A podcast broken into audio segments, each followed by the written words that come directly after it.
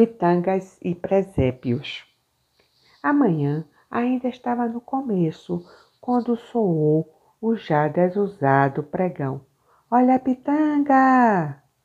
Então, na mesa do de jejum, um homem se deu conta de que estava no dia 24 de dezembro e que o vendedor mercando na rua não oferecia as frutas, mas sim galhos de pitangueiras, no afã de não deixar morrer uma das mais singelas tradições natalina, aquela que dava um cunho tropical ao nosso Natal, que o abrasileirava.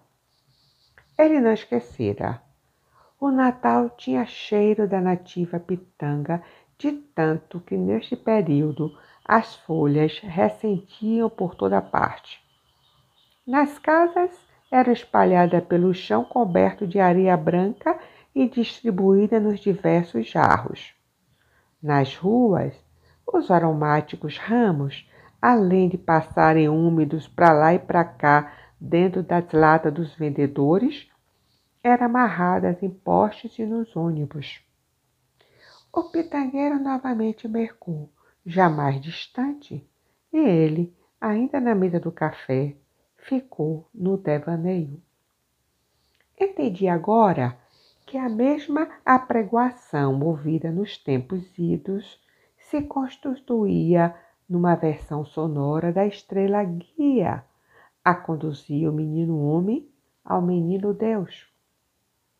O antigo anúncio de venda das folhas, soando em vozes distintas e não no odierno solo de hoje, era o sinal de que havia chegado a hora de armar o presépio presépio onde o Deus menino renascia a cada ano, a elevar o humano coraçãozinho encantado com a própria arte e a proximidade do divino. No seu tempo de Zezinho, vivendo no lugarejo afastado da capital, entre a ingenuidade, a improvisação e a simplicidade, o presépio se constituía no centro da festa armado nos lares e nas igrejas. Com a criatividade à solta, não se armavam dois presépios iguais. Se num ano havia morros feitos de pedras, no outro usava-se papelão ou jornais cobertos de crepom verde. Empregavam-se os mais variados materiais: gesso, madeira, palha, barro, a fim de criar cenários diversos, às vezes rochosos, às vezes campestres, às vezes citadinos, sem nenhum compromisso com a escala de tamanho ou perspectiva.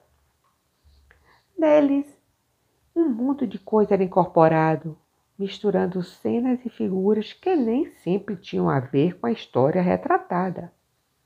Pedras, brinquedos, conchas, areias vindas das praias ou das dunas, cessada para ficarem bem branquinhas, casinhas de papelão e de caixa de fósforo, bonecos de celuloide, patos, galinhas, carneirinhos, o boi, a vaca e o burro, os pastores e pastorinhas. A variedade de feição era enorme. Alguns presépios mais engenhosos exibiam cascatinhas, riozinhos, correntes, pontes, moinhos e outras invenções de hábeis artistas ou artesãos. No geral, prevalecia a singeleza, bem ilustrada pelo quase obrigatório uso do caco de espelho formando o lago. Em todo, só não podia faltar os ramos da pitanga, a manjedoura os três reis magos, Nossa Senhora, São José e, claro, o menino Jesus. Os preparativos começavam dia antes com o planejamento, recolhimento dos materiais e confecções das figuras e objetos. Mas tudo era festa. Aí em busca de musgos, das florezinhas agrestes e das indispensáveis pitangas. Pitanga e as dunas pegar areia, catar conchas e búzio nas praias, ou pedras e argila nas beiras dos rios. Modelar os bichinhos de barro, fazer bonecos de palhas ou de saco de aninhagem, forrar caixas de fósforo ou papelão, colando telhados, portas e janelas, tudo coloridinho. Ainda não havia sido importado o espalhafatoso e caro Natal americano. E a tradição europeia que havíamos herdado passara por adaptação, ganhando característica nacional.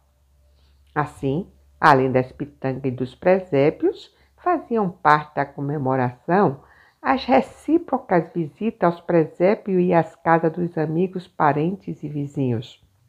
A ceia com bacalhau, não com peru, presunto, queijos, roscas e fruta seca, a missa do galo seguida dos foguetos populares, reizado, terno de reis ou de pastorinhas, alto de Natal, bumba meu boi, roda, boca de forno e demais brincadeiras infantis. Como a epidemia do consumismo ainda não se alastrara, não havia trocas de presente nem a febre das compras e da pompa. O Papai Noel foi chegando aos poucos nas cidades grandes. Mesmo assim, trazendo os presentes somente para as crianças, normalmente brinquedinhos simples. Então, o homenageado não ficava tão distante. A esta altura, o antigo Zezinho se lembrou de um episódio daquele tempo, quando seu tio paterno, conhecedor da sua cachaça por presépio, o levou à capital para cumprir a tradição de percorrer várias igrejas para ver os respectivos presépios no dia de Natal. Aproveitava para instruir o sobrinho quanto à arquitetura barroca e às artes sacras. O menino boquiaberto girava em si mesmo para ver tudo, enquanto o tio orgulhoso chamava a atenção para o Fausto e os detalhes. Porém, já com seus onze anos, frequentador da humilde capela da sua aldeia e um tanto quanto familiarizado com os evangelhos, Zezinho perguntou a seu Cicerone se aquela era mesmo a casa de Jesus e se tudo aquilo dourado era ouro de verdade.